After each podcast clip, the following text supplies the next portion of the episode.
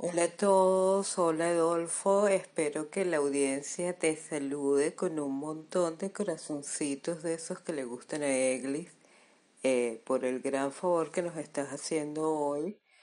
Em, Adolfo Manaure, eh, como hemos visto en las presentaciones, es director de CIO América Latina y, y de Factory Pyme, pero en esta ocasión es el rostro de Degustar Factory por una razón sencilla y es que Efecto Naranja está concebido para ser un espacio donde la creatividad, la tecnología y el talento se conviertan en herramientas.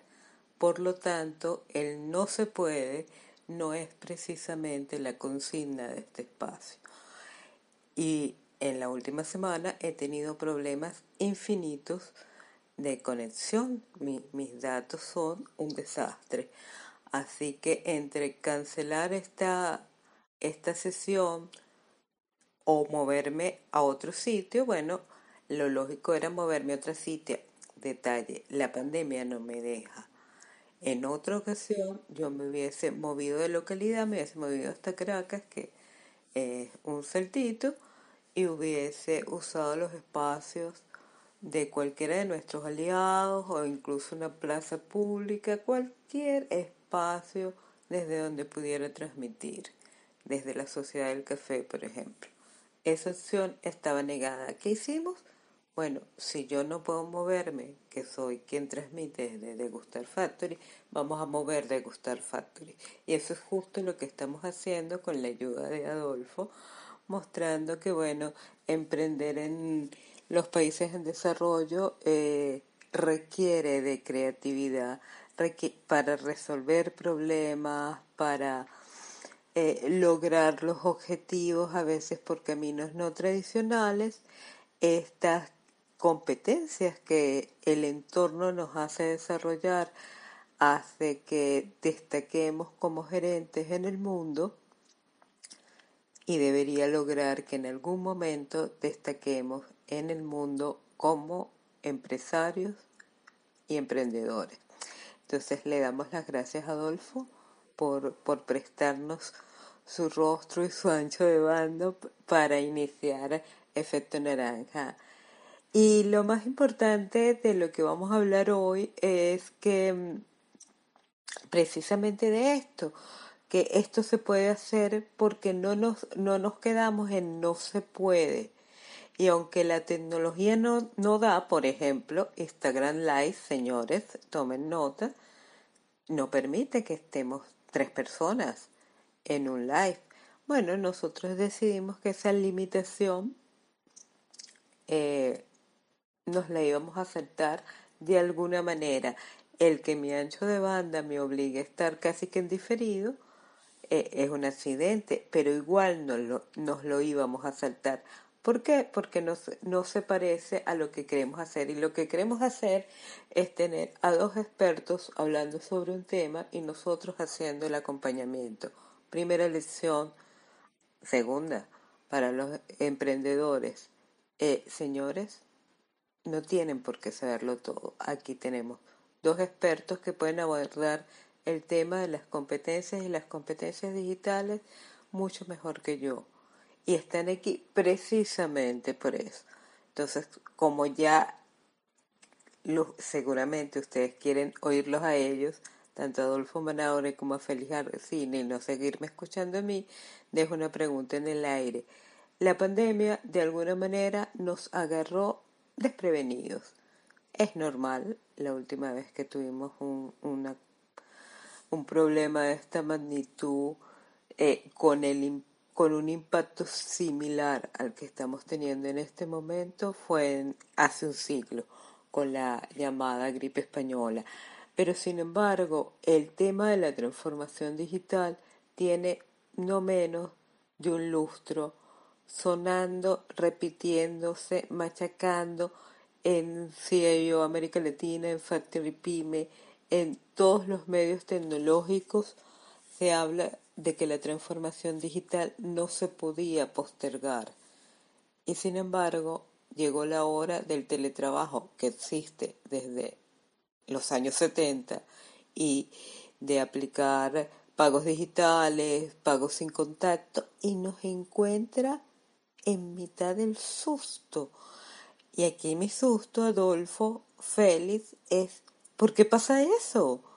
Si, es una, si son tecnologías que se han ido desarrollando precisamente para que las usemos, para que nos montemos sobre ellas y seamos más eficientes, más productivos, ¿por qué cuesta tanto que las adoptemos tanto en empresas grandes como en pequeñas?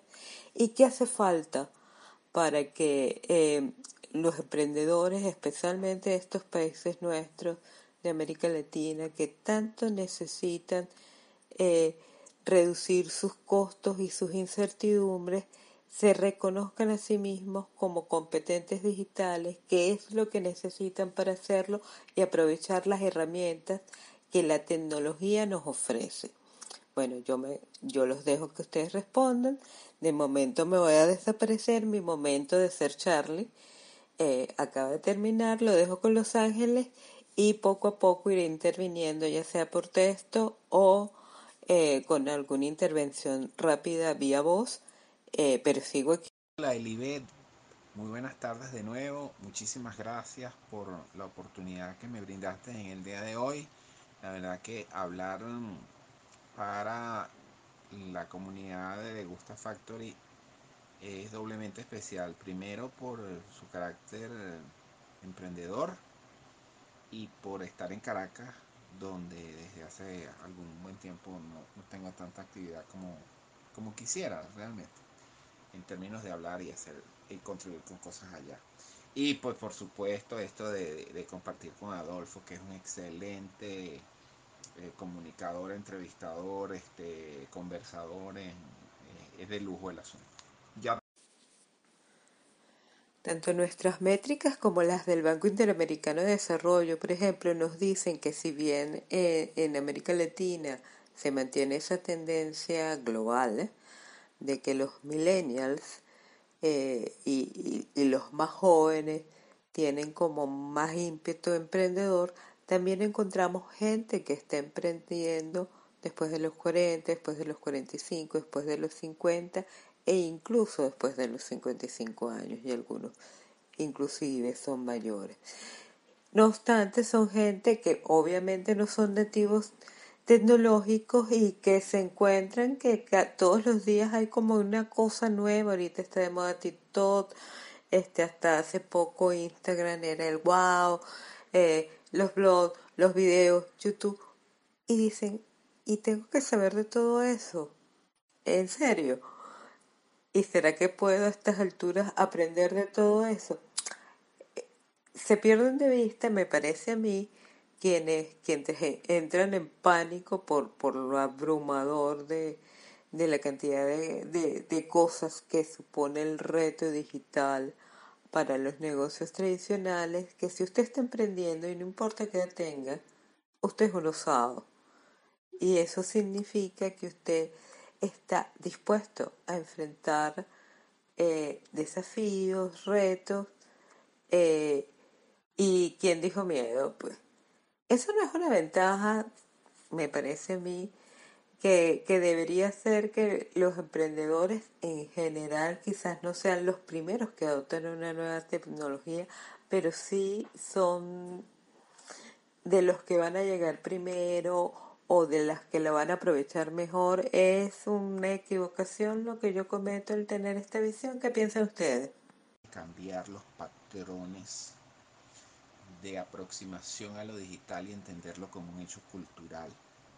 Y ese hecho cultural entonces nos debe abarcar a todos, cada día menos, y ya no va a volver a ser así. La tecnología deja de ser un proceso, un ecosistema donde solamente están citados solamente unos iniciados del mundo de la tecnología. Todos hoy por hoy somos parte de eso y nos podemos ver beneficiados hay que superar grandes, grandes prejuicios, entre otras cosas, eh, quedarse atado a lo digital solamente viéndolo como un fin, cuando en realidad es un medio para seguir haciendo cosas en tiempos más eficientes. Eh, pretender de lo digital que tenga un estado final cuando en realidad ese no, no es lo que está previsto. Eh, el ámbito de lo digital es, yo siento que una suerte de, eh, dinámica beta perenne, donde a lo que accedemos es a un producto mínimo viable que va actualizándose y que cuando ya no acepta más actualizaciones, pues cambia por otro. Pasa con los equipos electrónicos, con las plataformas web y con las aplicaciones en general. El gran reto es superar la noción para las personas, en este caso me refiero, superar esa noción clásica de educarse y transitar más allá de llegar a la generación de conocimiento a través de la administración eficiente de la información de la cual disponemos hoy por hoy en la red. Ese cambio, esa metabolización, ese replanteamiento es lo que realmente va a hacer que descubramos que sí tenemos todas las capacidades y ya no solamente capacidades sino exigencias para ser digitales. Perdona, Félix, algo pasó que se cayó. Entonces, hablábamos de, de que estábamos ¿no? Al final, eh, eh, hace 10, 15 años yo todavía entrevistaba gente muy joven que cuando yo le preguntaba que cuál era su expectativa con el trabajo era decir salir jubilado. Salir jubilado del trabajo. O sea, y, y, y, y hay gente que su expectativa era pasar los próximos 25 años en mucho trabajo a nivel mundial, empleados hasta, hasta una jubilación donde ya uno se iba a casa después de hacer las compras todos los días. Hoy por hoy, el reto es, mire, les tenemos una noticia, ya no hay trabajo, ya usted tiene que hacerse su trabajo. Tengo esa pequeña noticia. Entonces resulta que ahora el emprendedor es alguien que dejó de ser alguien, algo así como, como, como un excéntrico. como un excéntrico, como alguien allí medio hippie, medio, medio desubicado, como alguien me dijo alguna vez, bueno, un emprendedor es un tipo que no ha superado ninguna empresa, ni ninguna entrevista de trabajo. Entonces yo le decía, bueno, se te olvida que un emprendedor es alguien que puede dar trabajo, ¿no? Porque eh, eh, realmente un emprendedor de convicción, o sea, hay gente que ve el vaso medio vacío, unos medio llenos, y el emprendedor va y busca más agua. Correcto. Entonces, al, al final, al final, lo que, lo que va a pasar y lo que está pasando es que ya no nos es suficiente la educación, hace falta el conocimiento, que no acaba el día que te dan el título, mientras den títulos y mientras den diplomas. Entonces, por eso es eh, ese tema de el conocimiento que me permite generar estrategias de pensamiento para yo crear una alternativa de trabajo, porque resulta que ya yo tengo 50 años y nadie me emplea, hoy por hoy y con unas expectativas de vida que cada día, más allá de la pandemia, se esperan que la gente vaya a vivir más, imagínense lo que usted, lo que puede sufrir uno esperando a que llegue a los, a, los 80 años para morirse. O sea, es, es, que el, tema, y eso sumarle, Félix, los grandes muertos o los grandes eh, perdedores de este proceso de la pandemia del coronavirus. aún estamos a punto de, aún estamos por saber qué va a pasar con los grandes, las, grandes capacidades generadoras de empleo de la industria aeronáutica. Aún estamos por saber cuál va a ser el impacto real que, estos procesos de comportamiento van a tener en una industria que moviliza el, grandes capitales de inversión como la automotriz. En el área de, del comercio electrónico, las agencias de viajes, que eran grandes movilizadoras de tráfico y de negocios, no sabemos qué va a pasar porque tampoco en la medida en que cada quien, de que el espacio doméstico se, se convierta en, en multiuso, eh, esto realmente están ocurriendo procesos de cambio permanentemente.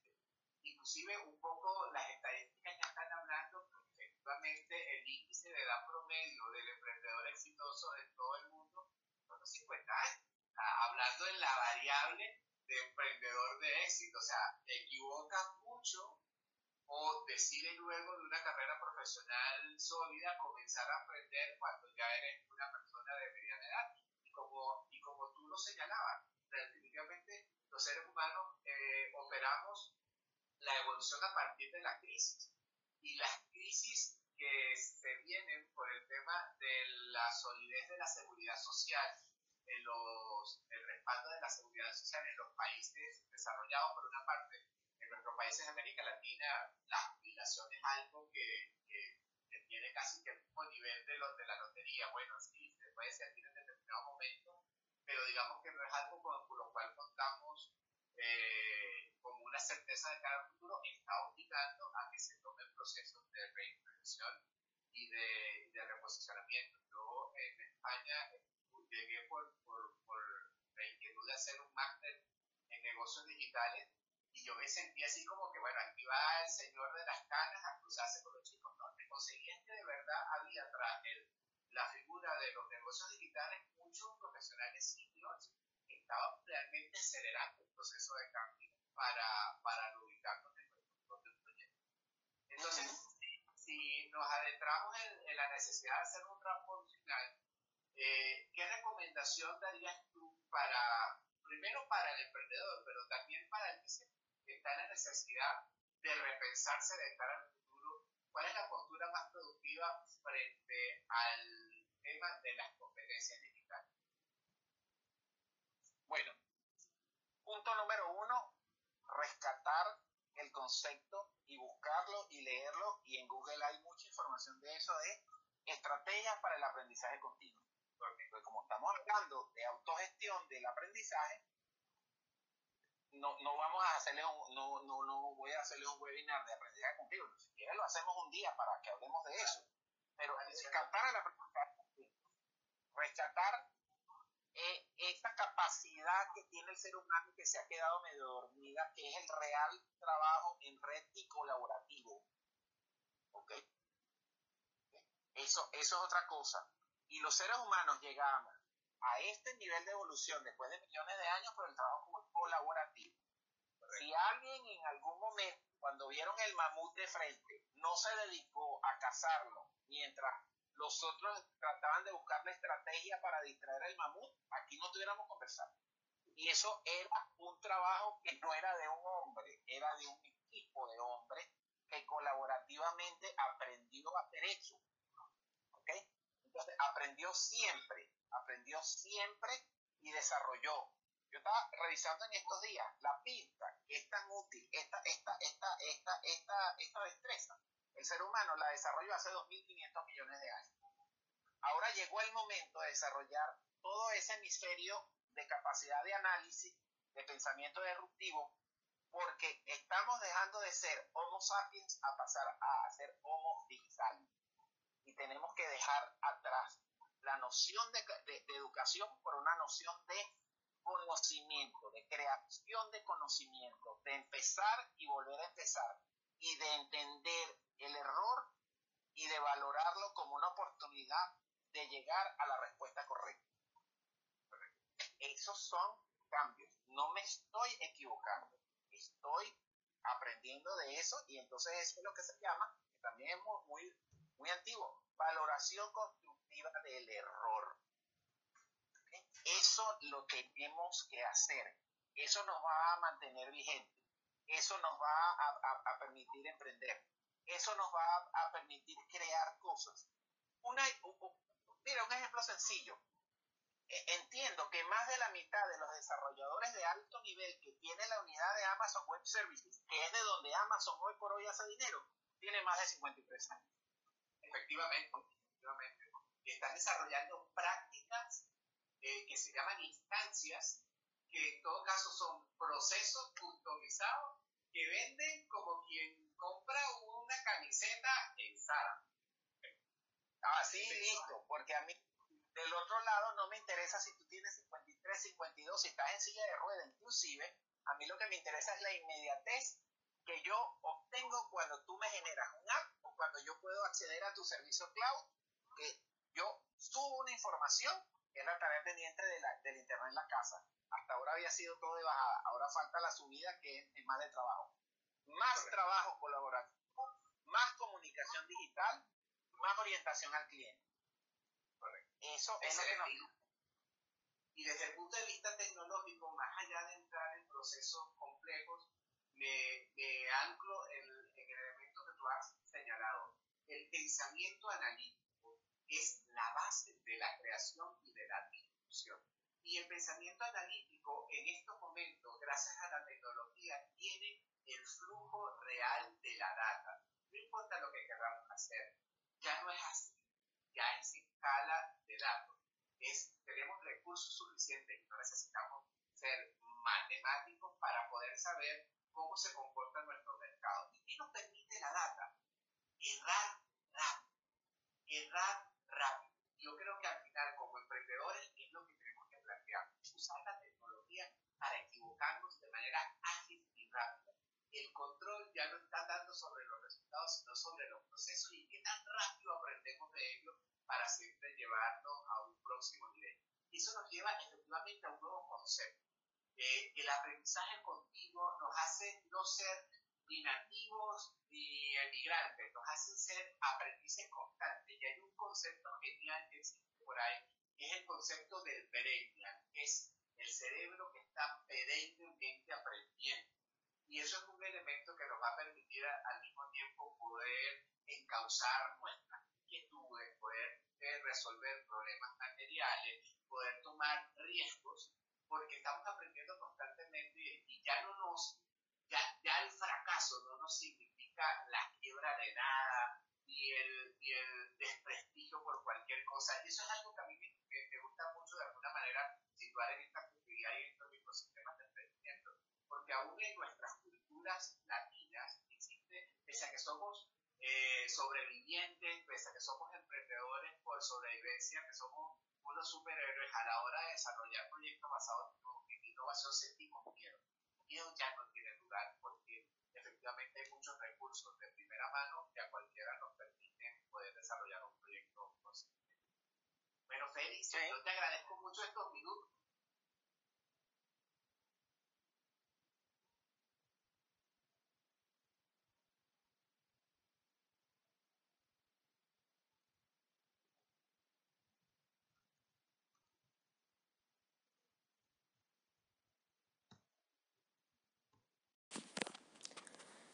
Ok, ok, para hacer cierre de, de este primer, primer episodio de Efecto Naranja, queremos empezar dándole las gracias a nuestros socios eh, en esta aventura, como fueron Adolfo Manaure y Félix Arcila, que estuvieron absolutamente estupendos y que nos dejaron claro que el tema de ser un competente digital significa estar dispuesto a hacerlo más allá del que yo sepa manejar o no una tecnología específica, una aplicación específica, un programa en específico, que sí efectivamente, eh, digamos que usted debería buscar qué quiere manejar, en qué cree que puede ser bueno y dedicarse a aprender las herramientas asociadas a esa destreza suya, es que es lo más importante, que es la visión naranja de, de estos procesos, más allá de eso, lo importante es que asumamos, como ya lo hablamos en el, en, en el DGF Live de gastrogestión con Eglis Eduardo, que hay unas competencias que han sido establecidas por la UNESCO y por el Foro Económico Mundial que son de por vida. El aprendizaje de por vida, como nos decía eh, Félix Arcila es uno de ellos y está certificado. Estas dos personas formadas de, de manera distinta, que, se, que han hecho sus carreras en especialidades distintas, nos los están diciendo. Señores, olvidémonos de los títulos. Los títulos nos dan conocimiento, con suerte, eh, y algunos saberes que es el conocimiento combinado con la experiencia y aplicado a los procesos, eh, eh, usado para la acción.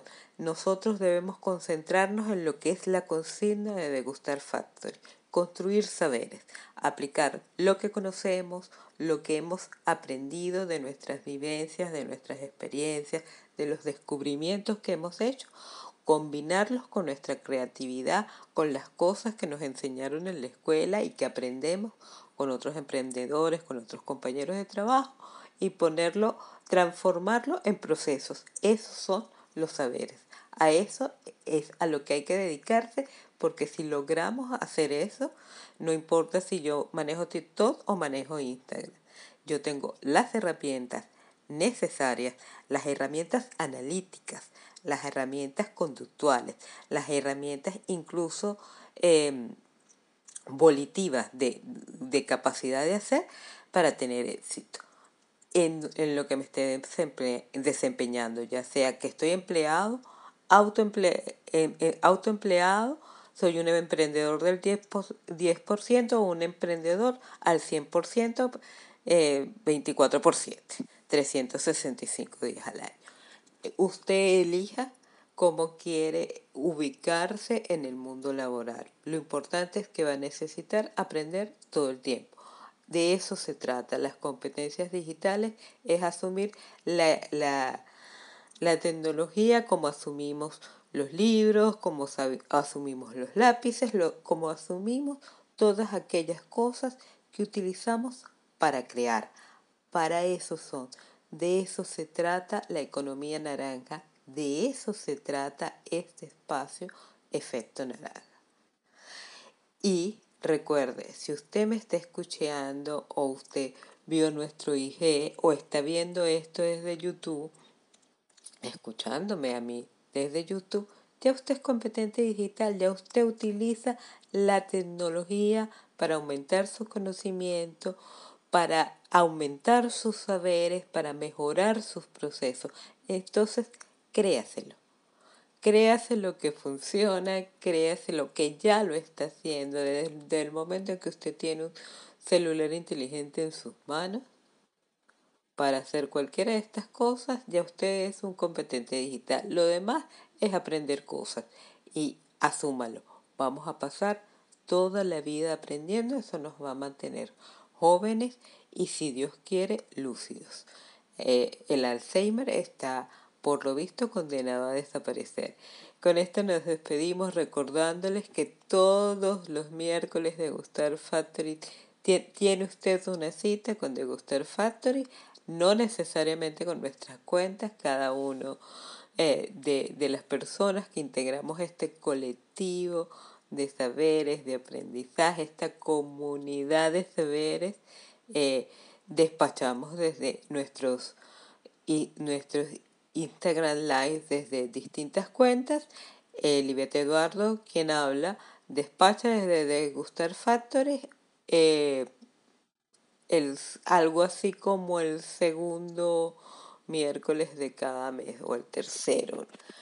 En todo caso, siga nuestras cuentas por Instagram, por Twitter. Este, este espacio es nuevo, lo estoy oyendo por Anchor. Y bueno, estamos también en YouTube, estamos en Instagram, estamos en Twitter. Búsquennos eh, y aprendamos juntos, creemos juntos es Efecto Naranja. Yo soy Olivia Eduardo. Gracias. Nos vemos pronto.